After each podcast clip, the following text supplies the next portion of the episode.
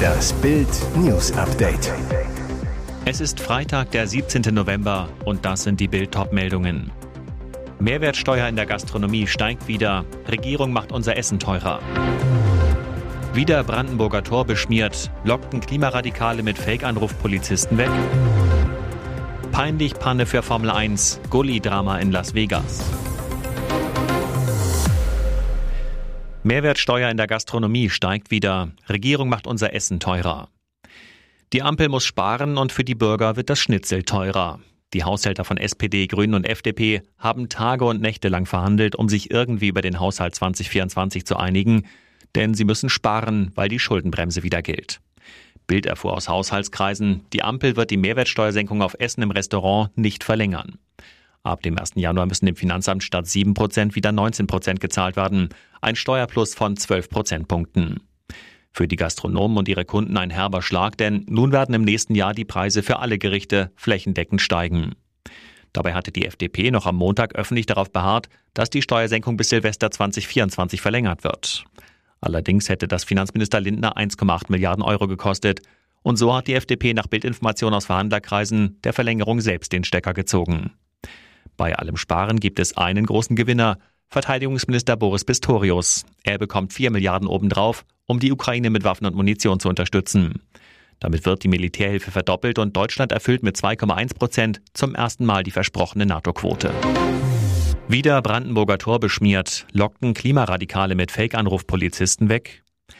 Das Brandenburger Tor bleibt orange, schreibt die letzte Generation dreist auf X, vormals Twitter. Zwei Frauen der Klimakaoten haben wieder ungehindert das Brandenburger Tor beschmiert. Fünf zum Schutz vor weiteren Attacken patrouillierende Polizisten waren zuvor wegen einer angeblich maskierten Person mit Axt im U-Bahnhof losgeflitzt und konnten deshalb nicht sofort eingreifen. Es verging einige Zeit, bis die Polizei wieder da war, den Frauen die Pinsel aus den Händen riss und sie festnehmen konnte. Denn der Notruf aus dem Bahnhof erwies sich als Fehlalarm. Erst auf dem Rückweg zum Tor wurden die Polizisten von Wachschützern auf das Geschehen auf der anderen Seite des Tors aufmerksam gemacht. Ob der Notruf ein Ablenkungsmanöver der Klimaradikalen war, ist allerdings noch unklar. Polizeisprecherin Anja Dirschke zu Bild, die Person, die den Einsatz am U-Bahnhof ausgelöst hatte, konnte durch weitere Einsatzkräfte festgenommen werden. Ob es einen Zusammenhang mit der Aktion am Brandenburger Tor gibt, könne man noch nicht sagen. Erst vergangene Woche wurde die Ostseite des Brandenburger Tors aufwendig eingerüstet, um die hartnäckigen Farbreste der letzten Attacke im September zu beseitigen. Voraussichtliche Kosten 115.000 Euro. Dass der neu angerichtete Schaden am Tor nicht wieder haften bleibt, verhinderte gestern einer der dort eingesetzten Arbeiter. Er holte seinen Hochdruckreiniger auf die andere Seite und spritzte die Sauerei in Orange wieder weg. US-Pharmakonzern will in Deutschland produzieren. Neue Abnehmspritze kommt. Erst vor wenigen Tagen wurde das neue Abnehmmittel Zepbound von Eli Lilly zugelassen. Jetzt folgt der nächste Hammer. Der US-Pharmakonzern plant eine Milliardeninvestition in eine neue Produktionsanlage in Rheinland-Pfalz. Dort soll nicht nur das Diabetesmittel Munjaro, sondern auch die vielversprechenden Medikamente gegen starkes Übergewicht hergestellt werden. In Deutschland sind rund zwei Drittel der Männer und mehr als die Hälfte der Frauen leicht bis stark übergewichtig. Das hat den Konzern veranlasst, die Produktion in Deutschland umzusetzen. Wo genau das Werk geplant ist, ist aber noch unklar. Die Markteinführung von Zepbound ist für das kommende Jahr geplant. Ob das Medikament dort auch hergestellt werden soll, ist unklar. Was die Spritze kostet, ist auch unklar. Die Patienten müssen sie aber selbst zahlen. Die Kosten werden von den Krankenkassen nicht übernommen. Peinlich Panne für Formel 1, Gully-Drama in Las Vegas. Kaum ging es los, war es auch schon wieder vorbei. Seit Monaten fiebern die Formel 1-Verantwortlichen und Fans auf den großen Preis von Las Vegas hin. Endlich rasen Max Verstappen, Lewis Hamilton und Co. mit bis zu 360 km/h durch das Lichtermeer der Glücksspielhauptstadt Amerikas. Denkste, nur acht Minuten nach dem Start des ersten Trainings ist die Übungseinheit schon wieder vorbei. Rote Flagge. Die Rennleitung entscheidet, dass die Session nicht fortgesetzt wird. Was ist passiert?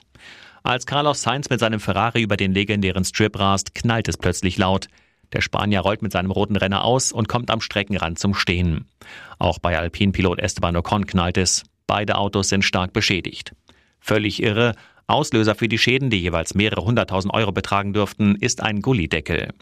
Der war zwar verschweißt, aber der Asphalt drumherum ist gebrochen. Bei den Einwohnern von Las Vegas dürfte das Drama für Schmunzeln sorgen. Von April bis September mussten sie teilweise lange Verzögerungen in Kauf nehmen, weil die 6,2 Kilometer lange Strecke komplett neu asphaltiert wurde. Gebracht hat das scheinbar wenig. Pikant, bereits gestern gab es erste Gerüchte im Fahrerlager, dass die Strecke nicht einsatzbereit sei. Ein heftiger Imageschaden für die Formel 1. Und eine erhabe Enttäuschung für die Fans. Tausende Zuschauer zahlten teilweise bis zu 20.000 Euro für ein Ticket. Kaum verwunderlich, dass die Stimmung nach dem Abbruch kippte und es lautstarke Beschwerden gab. Und jetzt weitere wichtige Meldungen des Tages vom Bild Newsdesk. Es war der lange geplante Zugriff im Al-Shifa-Krankenhaus in Gaza-Stadt. In der Nacht zum Mittwoch hat die israelische Armee erstmals Gebäude der größten Klinik im Palästinensergebiet betreten. Auf Bildern und Videos, die von der israelischen Armee veröffentlicht wurden, sind gefundene Waffen und Kampfausrüstung zu sehen, die von der Terrorgruppe genutzt wurden. Doch Kritiker sagen, die präsentierten Aufnahmen reichten nicht aus, um zu beweisen, dass unter dem Krankenhaus tatsächlich die Hamas-Zentrale ist. Die Hamas hat Gaza-Stadt untertunnelt. Immer wieder sprengt die israelische Armee diese Tunnel, in denen die Terroristen noch große Mengen Sprengstoff lagern, um Überraschungsangriffe durchzuführen. Perfide das Gleiche gilt laut israelischen Nachrichtendiensten und auch den USA für den Bereich unter dem Al-Shifa-Krankenhaus. In einem Kellerbunker soll die Hamas ihre Kommandozentrale haben, angeschlossen an Terrortunnel, die dazu dienen, Mitglieder, Sprengstoff und Waffen zu transportieren. Fakt ist, Israel hat den Krankenhauskomplex in den 1980er Jahren ausgebaut und renoviert. Dabei wurden 1983 ein sicherer unterirdischer Operationssaal und ein Tunnelnetz unter dem Gebäude 2 des Krankenhauses gebaut. Die Hamas traf dort in den 2000er Jahren sogar immer wieder Reporter. Während oben Patienten um ihr Leben kämpften, nutzt die Hamas das Krankenhaus als gigantischen menschlichen Schutzschild, sagt Israel. Dieser deutsche Konzern ist in der Corona-Krise. Seit dem Ende der Pandemie kommt der einstige Börsenstar HelloFresh nicht mehr richtig in Fahrt. Der Kochbox-Versender musste am Mittwoch seine Gewinnprognose zurückschrauben. An der Börse gab es anschließend einen Ausverkauf und den größten Kurssturz der Firmengeschichte. Die Aktie fiel zeitweise um knapp 25 Prozent auf ein Vierjahrestief von 15,80 Euro. Zum Vergleich, Während der Corona-Pandemie boomte das Geschäft. Zeitweise waren die HelloFresh-Papiere bis zu 95 Euro wert gewesen. Fünfmal so viel wie heute.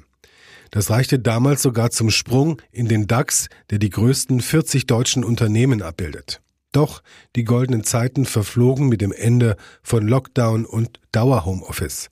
Weil viele wieder in die Büros zurückkehrten, brach auch der Verkauf der Kochboxen ein. Davon erholte sich der Konzern bis heute nicht. Am Donnerstag dann die Hiobsbotschaft für alle Aktionäre. Der operative Konzerngewinn für das Jahr 2023 wurde von 430 bis 470 Millionen Euro korrigiert. Ursprünglich hatte die Prognose bei 470 bis 540 Millionen Euro gelegen. Hier ist das Bild News Update. Und das ist heute auch noch hörenswert. Sicherheitsabsperrungen, Polizeiwagen, höchste Alarmbereitschaft der Beamten. In Berlin herrscht große Anspannung vor einem brisanten Staatsbesuch. Am Freitag wird der türkische Präsident Recep Tayyip Erdogan das erste Mal seit drei Jahren in Deutschland erwartet. Die Sorge ist groß, dass es zu einem politischen Eklat kommen könnte. Denn Erdogan ist in letzter Zeit immer wieder mit seinem Israel-Hass aufgefallen, nannte die Hamas-Terroristen nach dem Abschlachten von Israelis eine Befreiungsorganisation. Bei Kundgebungen in der Türkei hetzte er gegen Israel, stellte das Recht der Israelis auf einen eigenen Staat in Frage. Seine Anhänger in Deutschland griffen seine antisemitischen Parolen auf und verbreiteten sie. Ausgerechnet jetzt kommt er nach Deutschland. Erdogan trifft sich mit Bundeskanzler Olaf Scholz im Kanzleramt und mit Bundespräsident Frank-Walter Steinmeier im Schloss Bellevue. Geplant ist ein Abendessen mit Scholz, der ihn schon im Mai eingeladen hat. Dabei sollen alle Konflikte von Israel bis hin zum Flüchtlingsabkommen besprochen werden. Schon im Vorfeld versuchte die Bundesregierung, den Besuch zu entschärfen, damit Erdogans Anwesenheit nicht zu einer Eskalation führt. Das heißt, es wird keinerlei direkten Kontakt zur Bevölkerung geben. Eine Rede an seine Anhänger in einer Moschee oder gar bei einer pro-palästinensischen Demonstration ist nicht eingeplant. Erdogan soll auch bei Presseterminen nur kurz zu sehen sein. Das Statement stellt damit die einzige Situation dar, die zu einem öffentlichen Eklat führen könnte. Was muss in dieser Frau nur vorgehen? Das Ehe aus der Pochers und der unschöne Beigeschmack, der gleich zwei Familien trifft. Nicht nur Olli fühlt sich von seiner Noch-Ehefrau Amira hintergangen und betrogen, macht kein Geheimnis aus seiner Gefühlswelt. Denn auch Amiras Glücksguru Bayan Katilatu hat noch eine Familie. Der Motivationscoach lebt nach Bildinformationen mit seiner Partnerin, dem gemeinsamen einjährigen Sohn und Familienhündin Phoebe in einem Vorort von Hagen. Bayerns Partnerin ist Model Sheila Singh. Die beiden sollen verheiratet sein. Sie ist als Influencerin bei Instagram und YouTube erfolgreich, hat mehr als 100.000 Follower. Vor anderthalb Jahren bekam das Paar einen Sohn. Doch für die Familie war das nicht einfach. Der Kleine musste nach der Geburt auf die Intensivstation.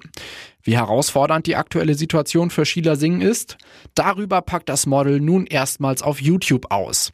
Zwar nennt sie an manchen Stellen vielleicht sogar bewusst nicht den Namen ihres Mannes, aber es schwingt deutlich mit, dass ihre emotionalen Worte an Bayern gerichtet sein sollen. Rückblick. Als Bild Sheila Mitte Oktober vor der Veröffentlichung der Lava-Enthüllung auf die Situation anspricht, sagte sie recht eindeutig, ich weiß schon, um was es geht. Weiter äußern wollte sie sich erstmal nicht. Das hat sie nun mittels ihres Videos getan.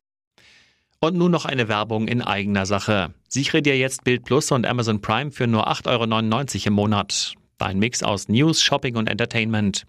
Amazon bringt dir jetzt außerdem die UEFA Champions League. Das Topspiel am Dienstag live bei Prime Video. Erfahre mehr unter bild.de slash prime. Es gelten die Angebotsbedingungen und AGB.